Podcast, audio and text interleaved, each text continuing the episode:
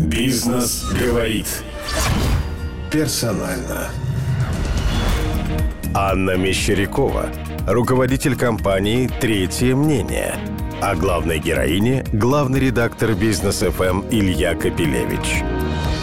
Анна Мещерякова – молодая женщина, которая к 30 с чем-то годам успела поуправлять семейной компанией по торговле компьютерами, потом создать еще несколько бизнесов в продуктах питания, поработать в Минцифре и создать высокотехнологичный стартап по разработке искусственного интеллекта для медицинских технологий. Школу закончила экстерном в 15, потом два вуза параллельно, владеет английским, китайским и немецким. Обо всем остальном она расскажет сама. Анна Мещерякова – Персонально на бизнес FM. У нас в студии Анна Мещерякова, э, создатель, ну, естественно, генеральный директор компании «Третье мнение». Это инновационная компания, одна из немногих в России, может быть, единственная, которая создает искусственный интеллект, нейросети для медицины, делает анализ анализов. Что это такое, мы чуть попозже поговорим. Начнем с биографии. Я два слова скажу. Э, Анна в бизнесе с 17 лет, причем Тогда это был еще такой вполне себе торговый бизнес. А в 22 года она была генеральным директором.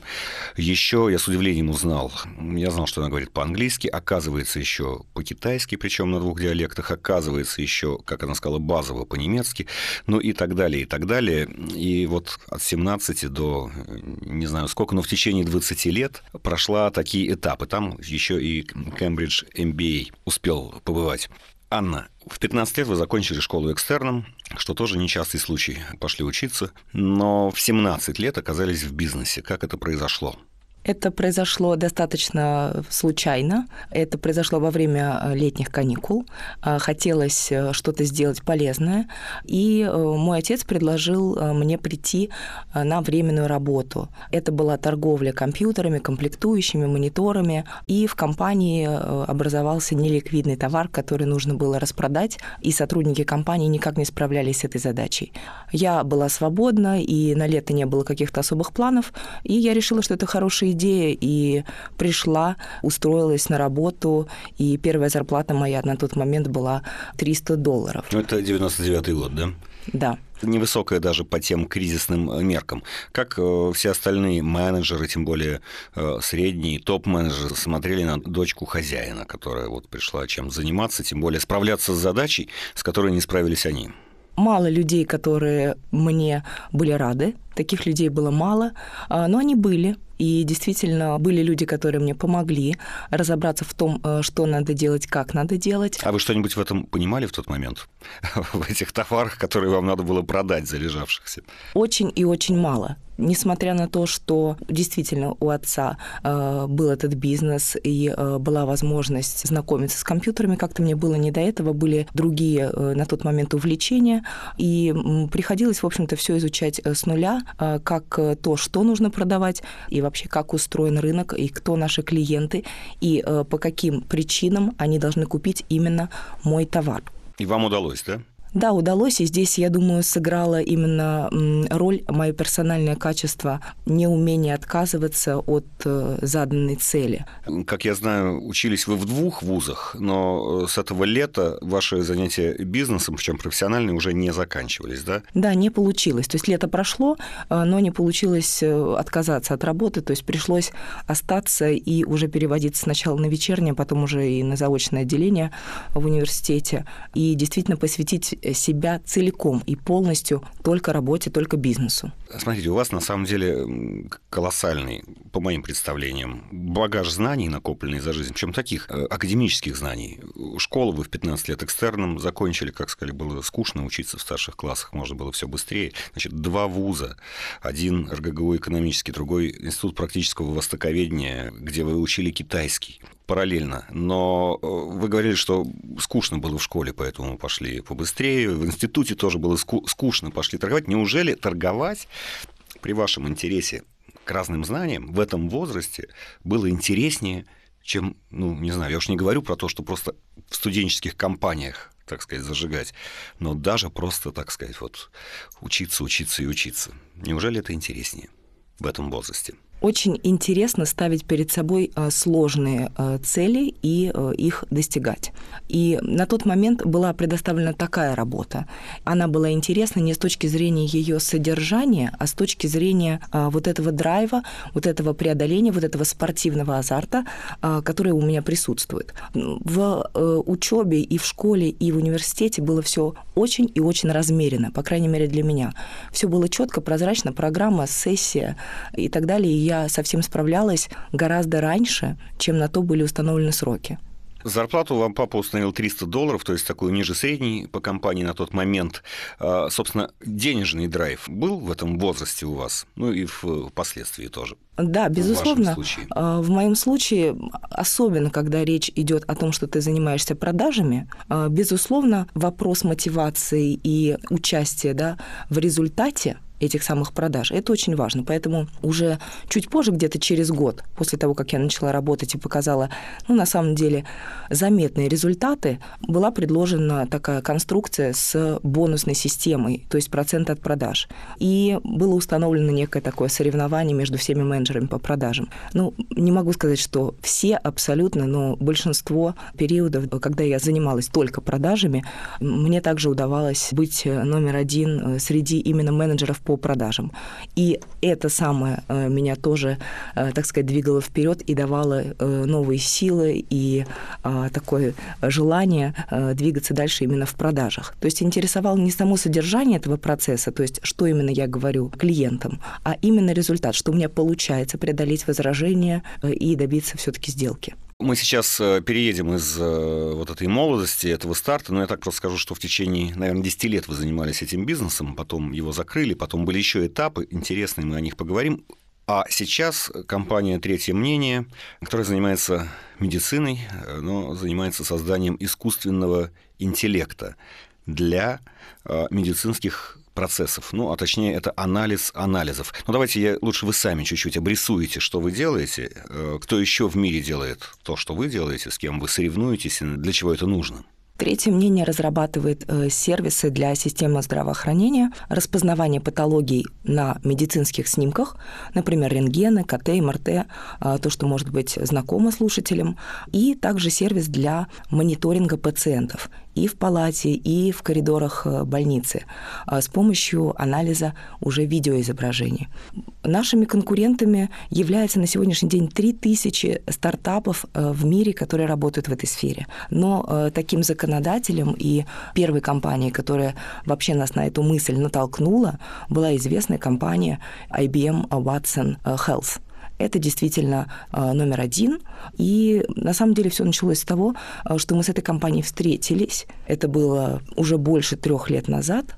И компания IBM Watson искала здесь, в России, собственные источники для своего R&D. То есть те самые медицинские данные, которые нужны и необходимы а, для создания этих систем. Потому что искусственный интеллект обучается за счет и на базе естественного ну, интеллекта врачей. Да, то есть это врачи должны разметить эти различные снимки, задать параметры, по которым потом робот будет самостоятельно принимать те или иные решения. А откуда уверенность, что вообще робот в этом деле лучше человека? Искусственный интеллект э, бывает двух типов. Такой general или широкий искусственный интеллект, сильный искусственный интеллект и слабый, narrow искусственный интеллект. Чем они отличаются? Вот мы занимаемся тем, который слабый. У нас очень ограничены задачи, в отличие от врача. У врача задача работы с пациентом менее ограничена, а у нас мы можем искусственному интеллекту поставить очень узкую задачу, ограниченную из точки А в точку Б, а какую информацию робот получает на входе, обрабатывает ее, а где, соответственно, заканчивается эта обработка и каким результатом она заканчивается. И за счет вот этого сужения, вот этого фокусирования как раз и возникает вот это превосходство искусственного интеллекта, в нашем случае узкого, слабого, над врачом. Ну, практически, какую задачу это главным образом должно решать? Где это работает? Самое основное а, и э, самая такая серьезная эффективность, которую сегодня эти системы показывают на рынке, это сортировка медицинских изображений на норму и не норму. То есть отличить точно здорового от, возможно, нездорового. Да, совершенно верно. И тем самым оптимизировать и временные затраты, и бюджетные затраты системы здравоохранения на работу с теми, кто э, ни на что не жалуется, у кого ничего не болит, и кто на самом деле здоров. Но Они часто, собственно, приходят сдавать вот эти здоровые КТ, МРТ, рентгены и так далее, и так далее. Сейчас во всем мире и в России а, тенденция в сторону медицины превентивной. То есть, То есть не... сплошная диспансеризация. Сплошная диспансеризация. Не... А, Обследование здоровых. Ну, как говорят, здоровых нет, есть недообследованные. Да, поэтому действительно пациентов таких много, и вот эту самую норму действительно робот может отсортировать и уже предоставить врачу только тех, с кем нужно прицельно работать и уделить те самые минуты, которые положены по стандартам. Бизнес говорит персонально. Скажите, сколько лет этой технологии и насколько она... Ведь э, это не просто устройство, это медицинское устройство. В медицине испытания, статистика собирается многими-многими годами, иногда по 10 лет на больших-больших массивах исследований. Вот каким э, результатам вашей компании удалось прийти на данный момент? Вообще технологии, конечно, существовали и 10 лет назад, и даже 20 лет назад. И э, были публикации, и 10 лет назад были публикации, что вот настало то самое время, когда сейчас искусственный интеллект будет массово внедрен в здравоохранение. Но на самом деле мы действительно и сегодня находимся в той же самой точке, на пороге вот этого массового внедрения. И э, здесь э, вопрос в том, насколько доступны эти самые цифровые данные, на которых учить алгоритмы. И вот сейчас они становятся массовыми массово доступны а, для разработчиков, для таких, как «Третье мнение» и других компаний по всему миру. Ну, то есть надо сначала собрать огромное количество вот этих снимков, посадить врачей, которые разметят и зададут параметры, чтобы потом робот уже своим глазом, глядя на них именно по этим сделанных врачами на большом массиве данных разметках, делал свои выводы. Так, да? Скучная работа для врачей, мне кажется. Да, это, э, это, рутинная, это рутинная работа для врача, и действительно данные – это первично, и данные должны быть э, сбалансированы по разным параметрам. Это должны быть данные с различных диагностических устройств от э, различных производителей. То есть это должны быть и, например, диагностическое оборудование западных производителей, и диагностическое оборудование китайских производителей, и российских производителей, потому что то изображение, которое получается в результате и сохраняется сохраняется на сервер э, медицинской организации, будет отличаться по своим параметрам. И для обучения алгоритма необходимо работать с изображениями разных типов. Поэтому датасет, то есть та самая выборка исходная для обучения алгоритмов, это первично, и действительно они должны исчисляться миллионами изображений. Как вы шагнули от торговли компьютерами к такому, в общем, креативному медицинскому, высокотехнологичному, в общем, IT и медицина? Как пришли от одного к другому? У меня появилась э, возможность стать экспертом по отечественному программному обеспечению. Как мы все знаем, после 2014 года в России наметился тренд к импортозамещению – это коснулось и IT-технологий, и программного обеспечения в частности. Поэтому Министерство цифрового развития учредило экспертный совет, куда вошли эксперты из уважаемых компаний. Это большие компании-разработчики, такие как 1С, Наталья Касперская входила очень долгое время. И в том числе у меня появилась возможность войти в этот совет. И вот я э, в этой должности проработала два года. Э, я как эксперт оценивала, является ли программное обеспечение российским. И оценивать нужно было по разным параметрам. Это и параметры юридические по документам, и по владению вообще этим программным продуктом, насколько он принадлежит именно российским гражданам. И, конечно, нужно было анализировать исходный код. То есть нужно было смотреть, насколько это программное обеспечение независимо от э, западного проприетарного программного обеспечения. А как вы в этом разбирались? Не обошлось, конечно, без создания небольшой команды. То есть для того, чтобы выполнять даже эту работу, потребовалась э, небольшая команда, около пяти человек для того, чтобы обеспечить работу вот такого одного эксперта. Это были и юристы, и это были, были IT-специалисты-тестировщики. Бизнес говорит персонально. Ну и, так сказать, вот вам пришлось насмотреться на разных наших разработчиков, и вы увидели людей, с которыми решили начать собственный бизнес, новый. Да, приходили интересные команды, и действительно несколько команд прошли через э, наш экспертный совет, которые занимались распознаванием различных образов, различных изображений, в частности, распознаванием лиц. А, и одна из этих команд а, действительно произвела очень сильное впечатление. И дальше мы продолжили знакомство, общение и пришли к решению создать уже совместно новое такое направление в распознавании ну, Распознавание медицинских э, снимков. Почему вообще это вам пришло в голову? Откуда?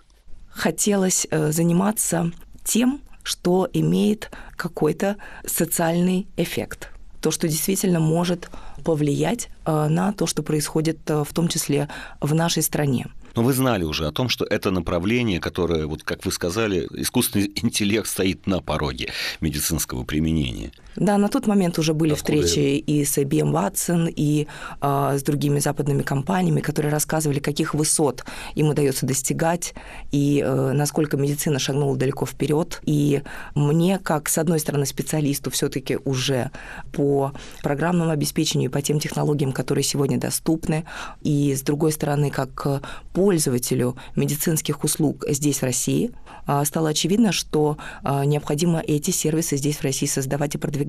У вас были деньги, чтобы начать вот это? Да, э, были деньги на тот момент для того, чтобы начать. А, вот... Уже свои личные деньги, заработанные в том, в первом бизнесе, в семейном. То есть они были, у вас, у вас было с чего начать? Да, было с чего начать, и здесь э, в том числе поддержал партнер, который возглавил R&D направление, то есть разработку этих самых алгоритмов, который взял на себя затраты по, собственно, вот этой части, связанной с разработчиками, а это была, собственно, основная часть затрат. А на мне была часть затрат, которая связана с административной работой, с все, что не связано с разработкой, все было на мне.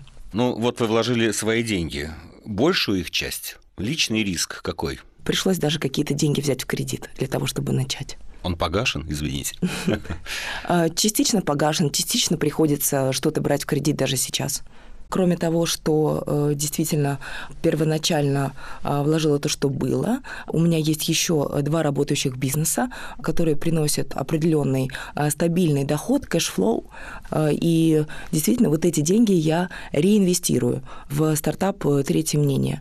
И один из этих бизнесов – это тоже своего рода стартап, но который уже перешагнул, наверное, возраст и выручку стартапа и стал успешной в своем сегменте компании. Это компания Superfood, Foods – это производство продуктов питания в концепции а, ЗОЖ. Я посмотрел, цифры выручки у вас пока не очень большие. Кто-то уже покупает эту технологию. Ну, собственно, у вас готовый продукт, не то чтобы технология, у вас есть программа, она лицензионная, значит, там любая клиника может купить лицензию, поставить этот софт, и вместо того, чтобы врачи глазами смотрели там десятки, сотни снимков, вначале их просматривает робот и реагирует там, там, где есть отклонение, вот там подключается врач. Я ведь правильно описал основное, так сказать, предназначение? Как с продажами, как с внедрением? Выходите ли вы за рубеж? Я знаю, что вы постоянно ездите куда-то туда, за границу. Как там, как в России? С продажами не так э, все легко и просто, потому что технология действительно требует валидации. И не только технологической валидации, но и э, валидации медицинской. Это действительно требует времени. В медицине самый длинный пресейл, наверное, из э, всех тех рынков, которые вот мне удавалось видеть и на которых работать. Действительно, пресейл цикл длится от 6 месяцев. То есть это тот период минимальный, за который вообще можно сделать эту продажу и закрыть сделку сделку. Что касается фактических продаж и клиентов, да, они есть, их немного, и мы планируем, что в этом году у нас действительно будет гораздо уже значительные показатели по выручке. Нам удастся э, те пилотные внедрения, которые мы сделали с значительным дисконтом, иногда с дисконтом до 90% от э, цены, удастся конвертировать уже в коммерческие контракты с медицинскими организациями. Бизнес говорит персонально. Я знаю, что вы участвовали в программе 500 стартапс. Это один из, из крупнейших фондов мировых, которые занимаются там, вот, выращиванием технологических стартапов. Соответственно, ездили в Массачусетс или в Силиконовую долину, вас там отобрали, вас там видели. Нередко можно услышать, что те успешные технологические бизнес-инициативы, которые у нас возникают, они в конечном счете там в значительной части переезжают туда. Потому что там и капитал, который может поддерживать рост и развитие и масштабирование компаний, там и рынки, собственно, в общем, все там удобнее. Что вы об этом думаете? Вот вы там бывали. Да, нам действительно э, повезло оказаться в Силиконовой долине, в Сан-Франциско, э, в 500 стартапс э, и поработать в этом известном акселераторе мировом. Почему я говорю повезло? А, потому что если бы действительно не совпали так обстоятельства, и нас не отобрали, и фактически не отправили туда, я не знаю, когда бы мы к этому пришли. Потому что действительно здесь очень много задач и очень много работы. А, но поездка оказалась чрезвычайно вообще полезной для нас и очень эффективной. Мы посмотрели ту среду предпринимательскую, которая есть там, а, на те возможности, которые есть в Силиконовой долине для стартапов. Безусловно, возможности привлечения венчурных инвестиций инвестиций намного превосходит то, что есть в России. Просто даже по количеству инвесторов. Конечно, экосистема для стартапов открыта. Конечно, акселераторы предлагают интеграции э, сразу с отраслевым пулом клиентов для тебя. Э, ну, и то есть оказывают... заказчиком потенциальным, именно, там, где да. вы можете, собственно, испытывать сделанное на ре... в реальной практике. Да, проведя чуть больше месяца в акселераторе, мы уже получили возможность представить свой продукт крупнейшим клиникам э, штата Калифорния. И для меня это было действительно откровением и сюрпризом, что мы приехав из России, можно сказать, месяц назад, уже можем полноценно работать и внедрять свои продукты с искусственным интеллектом а, в крупнейших клиниках Калифорнии. А здесь в России? Внедряетесь ли вы в российских клиниках? Да, мы внедряемся в российских клиниках, но мы это делаем сами. А, в России все очень серьезно. Здесь ждут абсолютно готового продукта, абсолютно отшлифованного, выверенного, сертифицированного. И только с такими компаниями, то есть с компаниями в зрелой стадии, в зрелой стадии, готовы говорить. Вот э, на какой стадии вы? ну, известно, там есть, по-моему, 7 стадий развития стартапа, я не буду их перечислять, но каждая стадия в том числе характеризуется тем, что стартап постоянно, если он перспективен и развивается, чтобы он жил, он все время должен привлекать новые и новые деньги на каждую свою стадию. Вот как у нас с этим. Вот вы вложили свои, ваш партнер вложил свои, наверное, были какие-то, я не знаю, были или не были гранты, и что дальше?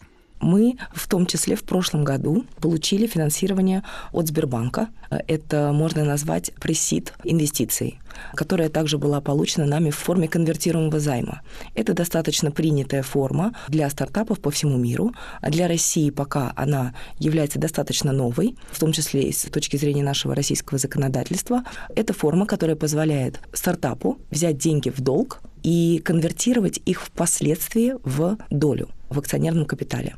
Поэтому можно на сегодняшний день сказать, что Сбербанк э, уже является нашим акционером. Фактически это венчурная инвестиция, когда дается кредит за долю в будущем э, бизнесе. А в Сбербанке процедуры, на ваш взгляд, вот как вам удалось э, пройти? И были ли еще альтернативы какие-то? Вообще говорят, что у нас сейчас венчурных инвесторов больше, чем проектов. Как вы это ощущаете? Инвесторов может быть действительно много, но э, вопрос готовности инвестировать и какие суммы. Это абсолютно несравнимо с тем, что, э, конечно, доступно стартапам в Силиконовой долине. Э, инвесторы есть, но они очень консервативны. И один из основных векторов для венчурного инвестора в России, чтобы стартап был ориентирован обязательно на международный рынок. Потому что если вы делаете узкую технологию, она должна широко продаваться. А, собственно, все стартапы, как правило, делают что-то узкое. Да, я просто говорю о том, что это абсолютный фокус, и э, те венчурные инвесторы, которые работают в России, ориентированы поддерживать э, стартапы, для которых российский рынок не является основным, не является определяющим, и технология которых конкурентоспособна на мировом э, рынке. И вот здесь мы как раз отвечаем на вопрос, э, почему таких проектов мало потому что сама по себе эта задача, она непростая создать здесь технологию, которая конкурентоспособна на мировом рынке. Понятно, что это сама по себе задача непростая, особенно если мы говорим про такие высокотехнологичные проекты, к которым относится третье мнение. Бизнес говорит персонально. Как вы видите свою дальнейшую бизнес-карьеру и развитие компании? Есть какие-то вот планы, как она должна развиваться? Компания с точки зрения бизнес-модели является потенциально возможной компанией единорогом. То есть бизнес-модель компании позволяет к этому стремиться. То есть это компания с оценкой выше 100 миллионов долларов. Не обязательно миллиард долларов, даже выше 100 миллионов долларов это уже действительно компания с таким потенциалом. А почему это бизнес-модель? Потому что действительно мы продаем лицензии а, на программное обеспечение. И а, в случае успеха этой модели она является реплицируемой и, э, конечно, может очень быстро вырасти, в том числе на мировом рынке. Поэтому потенциально компания действительно имеет такие высокие показатели по оценке. Это может быть IPO, э, это может быть какой-то стратегический инвестор, это может быть какой-то технологический мировой гигант. Мы не исключаем, что это может быть потенциально такая компания, как Google, это может потенциально быть такая компания, как Philips. То есть вы можете продать ее, в конце концов. Это является целью. Довести э, технологию, создать сеть продаж и клиентов и продать мы э, не ставим конкретной цели, но мы должны просчитывать, в том числе и для наших инвесторов, действительно возможные варианты развития. Вы знаете, у стартапа не принято говорить о том, что я никогда не продам свою компанию. Это решать в том числе и инвесторам в какой-то момент времени. А на ближайшие 10 лет у нас действительно план развития, роста, а в том числе увеличения оценки компании с помощью ежегодного роста выручки и, а, собственно, доминирования. То есть цель быть национальным чемпионом в тех странах, где мы видим это возможным. Конечно, Россия является одной из этих стран и номер один страной для нас. Переехать просто в Силиконовую долину вот вам лично, это же как бы, что скрывать. Многие, оказавшись там, подумают, почему бы там и не остаться такие идеи приходят в голову, и это нормально. А, там действительно находиться комфортно. Это действительно какой-то другой мир. Ты себя чувствуешь успешным стартапом вне зависимости от того, являешься ты им или нет. Для этого созданы все условия. И а, действительно, вот э, мы ходили а, на работу в этот офис, и вокруг нас были одни только успешные стартаперы. Это действительно создает ощущение... А что, там никто прям не проваливается? Может, просто они так выглядят? Это такое действительно ощущение, которое создается и которое витает в воздухе. Но просто переехать э, в Силиконовую долину а, – это, э, наверное, не наш путь. И именно по причине того, что мы очень сильно связаны с взаимодействием с медицинскими организациями. Почему IBM Watson приехал сюда, в Россию? Почему мы встречались? Почему они обращались в огромное количество российских медицинских учреждений? В Соединенных Штатах достаточно сложно работать с данными. Особенно с Посадить врачей, обрабатывать десятки тысяч изображений просто очень дорого, наверное. Абсолютно верно. Это разница на порядке.